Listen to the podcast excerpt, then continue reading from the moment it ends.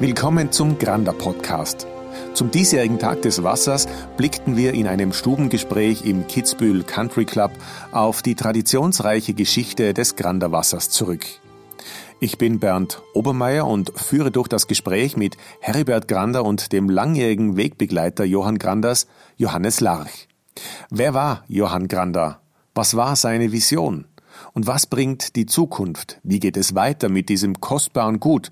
Gehen wir richtig damit um? Muss Wasser geschützt werden? Wir sprechen darüber. Granda. Wasser von Mensch zu Mensch.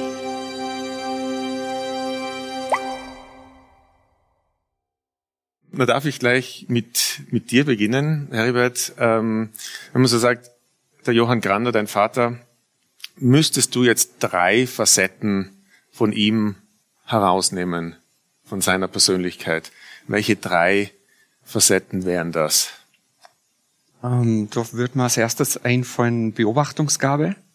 Einfach auf alles neugierig beobachten, hinschauen. Ähm, Vertrauen. Auf die Dinge vertrauen, wie sie sind, dass das richtig ist. Mhm. Und Durchhaltevermögen. Mhm. Absolut, ja. Mhm. Was wären deine drei? Äh, für mich war der Johann unglaublich authentisch, weil er so ehrlich war. Er hat gesagt, wenn irgendwas vorkommt in der Natur, ob das das Wasser ist, ob Beobachtungen sind, das war immer für ihn das Echte. Er hat gesagt, schaut's aus in der Natur, das ist das Wahre. Das Zweite, was ich sagen würde, er war unglaublicher Kenner des Wassers und hat Wasser unter neuen Gesichtspunkten gesehen. Wir haben früher gesagt, ja, Wasser ist H2O und Schluss aus. Er hat Wasser als ein Lebewesen gesehen. War eine komplette Erweiterung, kann man sagen. Und er hat eine unglaubliche Verlässlichkeit gehabt, wenn er irgendwas gesagt hat, das ziehen wir jetzt durch, dann hat er einen, eine Energie dahinter gesteckt, die beeindruckend war. Mhm. Okay, also teilweise unterschiedlich, teilweise doch gleich, wo man die, die Brücke irgendwie schlagen könnte.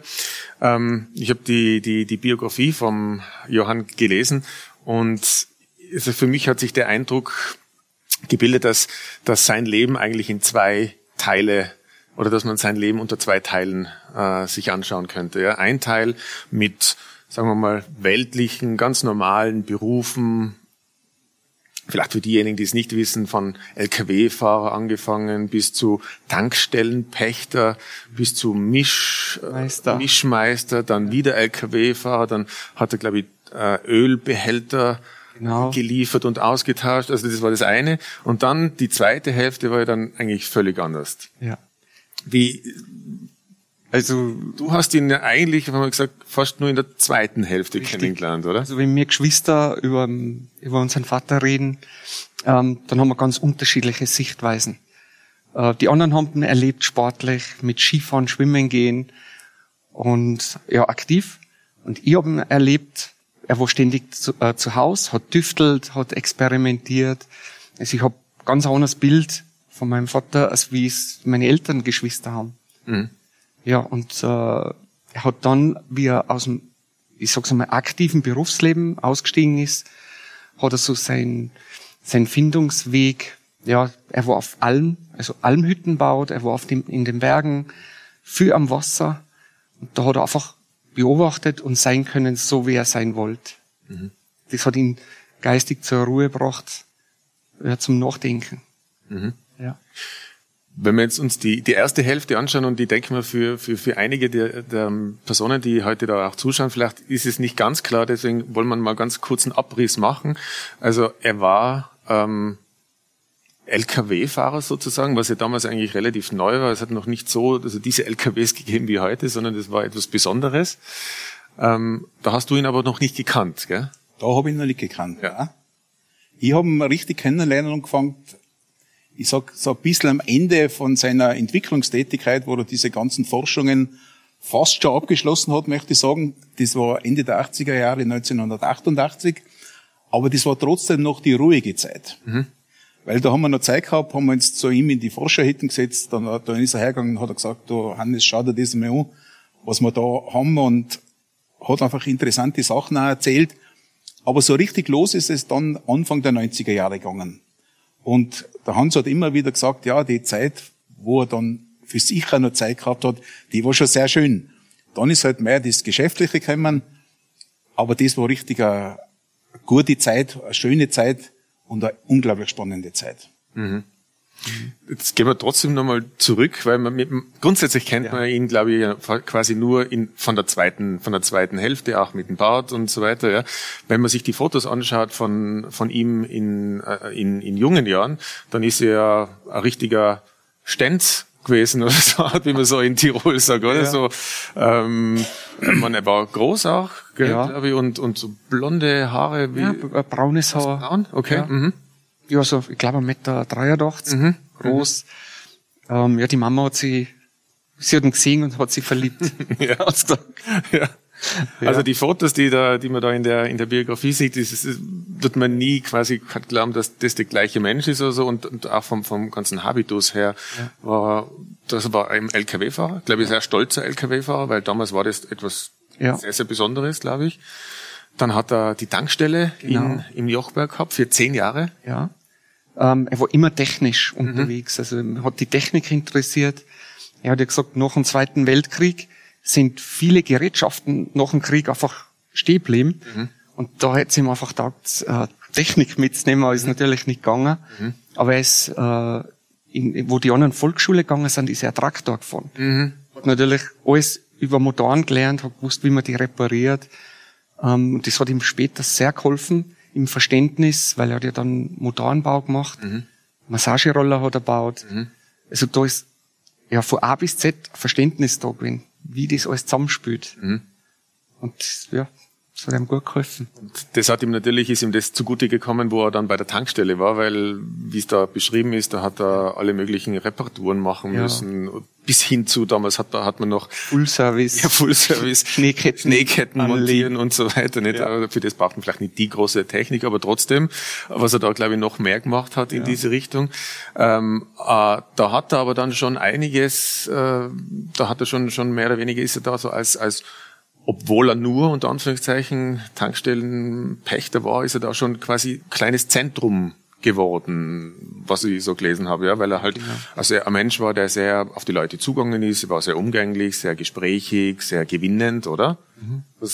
es war einer seiner Hauptcharakteristiken, möchte ich sagen. Er hat es unglaublich verstanden, Leute zu integrieren, verschiedensten, verschiedenster Ausbildung mhm. und auch verschiedenster Fachrichtungen und die sind alle zu ihm gekommen auf die Tankstelle und später dann auch im Betrieb. Mhm. Wenn er einen braucht hat, der sich da auskennt hat, den hat er gefunden. Ein anderes Fachgebiet, den hat er gefunden. Er war unglaublich gewinnend und hat einfach immer die richtigen Leute zum richtigen Zeitpunkt bekommen. Mhm. Das war auch sicher eines seiner Erfolgsrezepte. Mhm.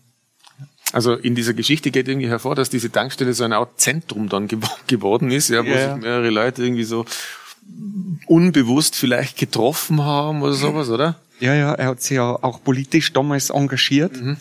Ähm, das war aber ein Dankeschön, weil ihm damals die Politik seinem, also in dem Fall Großvater geholfen mhm. hat. Mhm. Der hat gesagt, er wollte da einfach was zurückgegeben mhm. und hat sich dann fürs Dorfgeschehen eingesetzt. Mhm. Und natürlich ist das über die Tankstelle super gegangen, weil das mitten im Ort war und da sind die Leute aus und eingegangen. Mhm. Wir haben zu jeder Zeit auf Besuch kommen können. Mhm. Da ist vielleicht auch etwas, zumindest ist es für mich beim Lesen so irgendwie hervorgegangen, dass, da war jemanden mehr oder weniger im Wort und dann hat er auch gesagt, auch wenn ihm die Politik jetzt nicht wahnsinnig interessiert ja. und er wollte die Politik jetzt nicht für irgendwas anderes nützen, mhm. sondern er hat nur einfach gesagt, er verbindet damit und er kann quasi mehr Leuten damit beeinflussen oder etwas bringen, oder? Ja. Und dann hat er gesagt, okay, macht er, aber mit Ablaufdatum. Ja, genau. ja, einfach das begleichen, was da offen war für ihn. Mhm. Ja, etwas zurückgeben an, an die Leute. Das heißt, das hat er dann gemacht, war dann wirklich tätig, war auch sehr, wie gesagt, erfolgreich in dem Sinne, hat auch quasi einige der Ex-Granden Öster der österreichischen Politik sind dann auf ihn unter Anführungszeichen aufmerksam geworden, wenn dann da so ein Tiroler so erfolgreich wird und von der nicht typisch tirolerischen Partei plötzlich Bürgermeister wird, dann kommt auch mal der Finanzminister und der Bundeskanzler mal her, oder? Ja. Und wenn dann plötzlich äh, die Mitgliederzahl steigt, und zwar nicht leider um ein, zwei, sondern ein paar hundert Leute in mhm. so einer kleinen Ortschaft, das heißt schon was. Mhm. Ja. Und an was ich mich auch zum Beispiel erinnere, was ich da gelesen habe, er hat dann auch quasi an seiner Tankstelle auch die Wahlwerbung der anderen Partei quasi zugelassen, weil er gesagt hat, ja, klar, bin, also sehe das jetzt nicht mich als Tankstelle jetzt politisch oder so. Also ihm war immer das Wichtigste, dass in der, in der Gemeinde was Gutes geschieht. Mhm. Er hat auch gesagt, er hat manchmal mit anderen Parteimitgliedern mhm. irgendwas ausgemacht, aber es muss immer gut sein für, die, für das Dorf und für die Leute vom Dorf.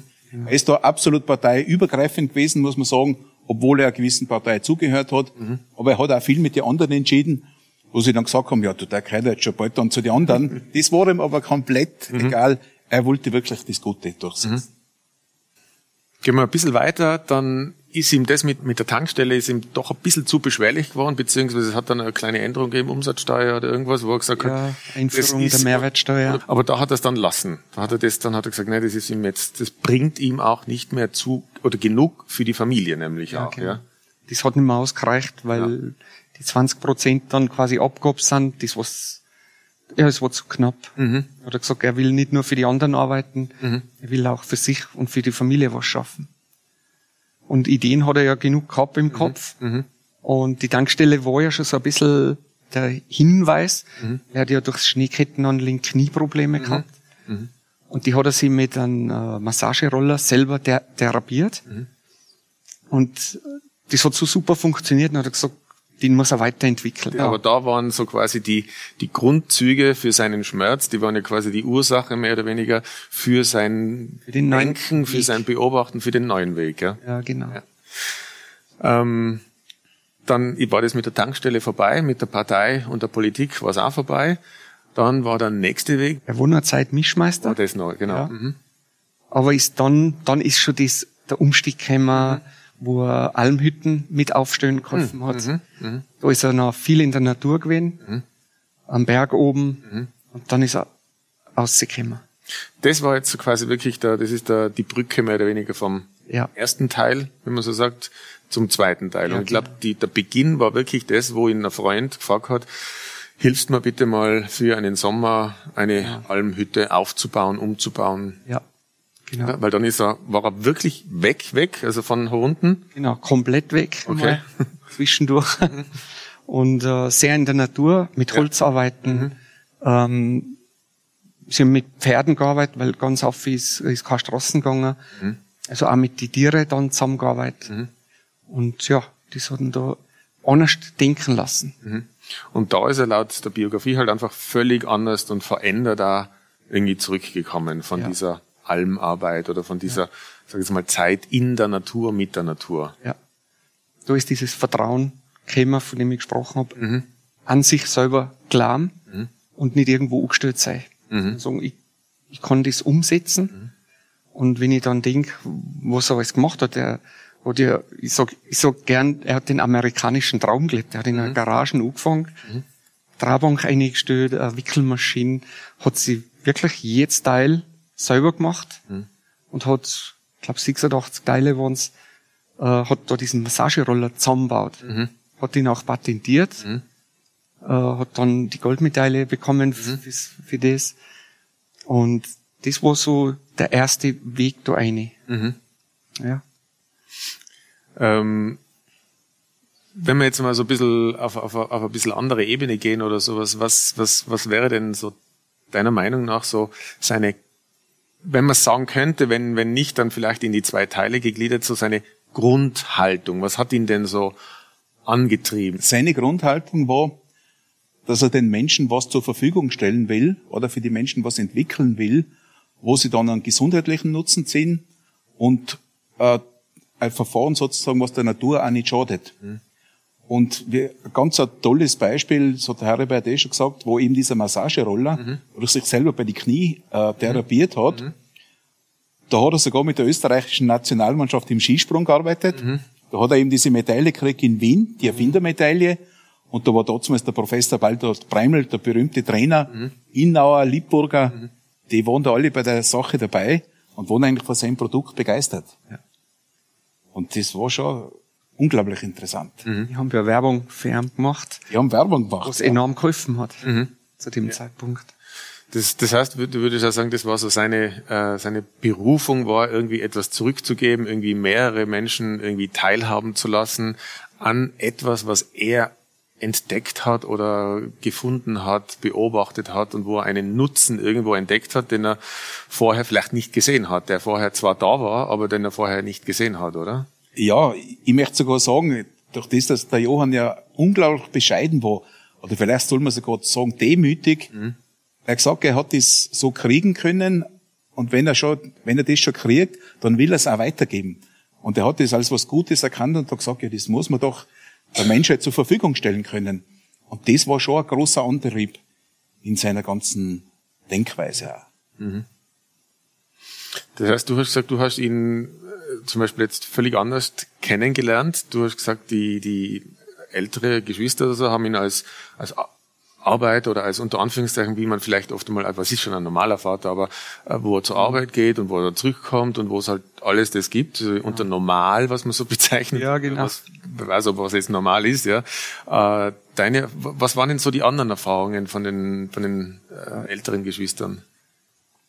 Wie, wie, wie um, ähm, beschreiben denn, den, oder wie würden denn ja, die noch also, Die haben erlebt als aktiv, mhm. also draußen fleißig, äh, hat viel gemacht. Mhm.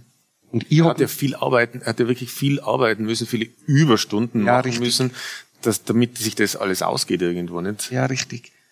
Und ich habe mal erlebt, äh, er war ständig zu Hause. Mhm. Also wenn ich heimgekommen bin, ich bin ja Schule gegangen zu dem Zeitpunkt und wenn ich von der Schule heimgekommen bin, war es normal, dass der Papa da war. Mhm.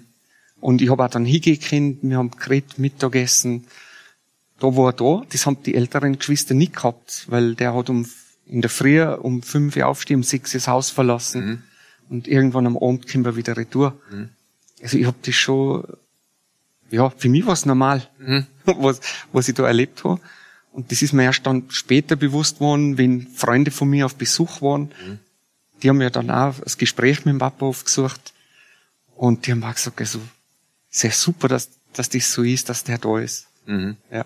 Das heißt, er hat, hat natürlich naturgemäß, und das kann man nicht einmal wirklich als Vorwurf nehmen, aber er hat natürlich für die, also in der ersten Hälfte und Anfangszeit nicht so viel Zeit gehabt, um sich jetzt mit den Kindern oder mit, mit den Kindern zu beschäftigen eigentlich.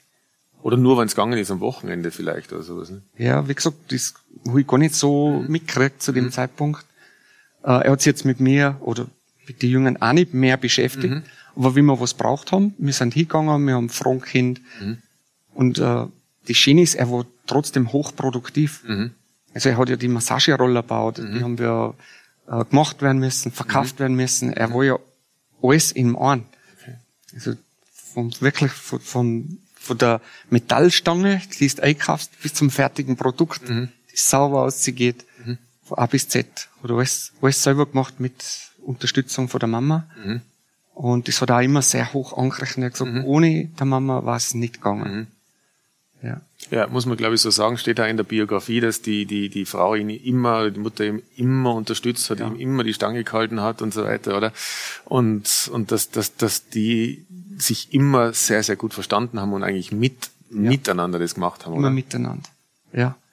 Und auch sie gegenseitig unterstützen. Mhm. Also ich weiß, äh, die Mama hat zwischendurch ähm, in einem Gasthaus ausgeholfen mhm. zum Kellnern, dass wenn das Geld knapp war, dass man das überbrückt. Mhm oder wo nie ein Zweifel, dass das nicht funktionieren könnte. Mhm. Es ist halt einmal eine Phasen, wo mal ein bisschen weniger ist, anders mal ist es wieder mehr äh, gewesen, hat es wieder besser funktioniert. Mhm. Aber man hat den Erfolg eins zu eins gespürt. Und äh, dieser nahe Kontakt mit, mit den Leuten, äh, ob was funktioniert oder nicht funktioniert, das war ihm ganz wichtig. Mhm. Also du ist auch viel ohne Verrechnung auch wieder repariert worden, auch wenn ein Roller runtergefallen ist und der war kaputt. Na, der muss funktionieren. Den hat er repariert und wieder retour gegeben. Das war halt Full Service. Mhm. Ja. Für einen Sohn ja eigentlich ein Traum, oder? Wenn, wenn man einen Vater hat, der experimentiert, der einen einlädt zum Mitexperimentieren, zum Zuschauen. Er hat ja mit allem experimentiert. also die, ja. elektrisch, ja äh, mit dem Wasser, äh, auch mit dem Sonnenlicht. Mhm. Also da hat er damals so eine Pyramiden gehabt, dann hast du schick gesehen, wie sie die Form aufteilen mit, äh, mit, mit der Lupen, mit der Linsen. Also da haben wir echt viel probieren dürfen. Magnetismus, mit Magnete haben wir experimentieren dürfen. Ich habe das damals schon super faszinierend gefunden. Er hat mir Sachen erklärt, mit denen ich dann natürlich, wenn ich in die Schule gegangen bin und im Physikunterricht lernst du was über Magnetismus, mhm. denkst, aha, ich weiß ein bisschen mehr. Mhm. Du, du bringst das Wissen natürlich an und das ist noch falsch angekommen. Also die haben dann gesagt, na, so funktioniert das nicht. Wieder die Rückfrage an meinen Vater, die haben das so erklärt und gesagt, das ist normal, die sind noch nicht so weit. Schau her, dann hat er mal wieder ein Experiment gesagt, ja, wie sich das funktioniert. Mhm. Also für mich hat der Papa recht gehabt. Mhm. Aber ich habe dann gelernt, dass ich das nicht aber alles nach außen trage. Mhm. Also dass man einmal Start sein muss zwischendurch, auch wie man es anders gesehen hat. Mhm. Ja. Der Grander Podcast. Abonnieren Sie unseren Kanal und verpassen Sie keine Folge. Alle Informationen auf grander.com.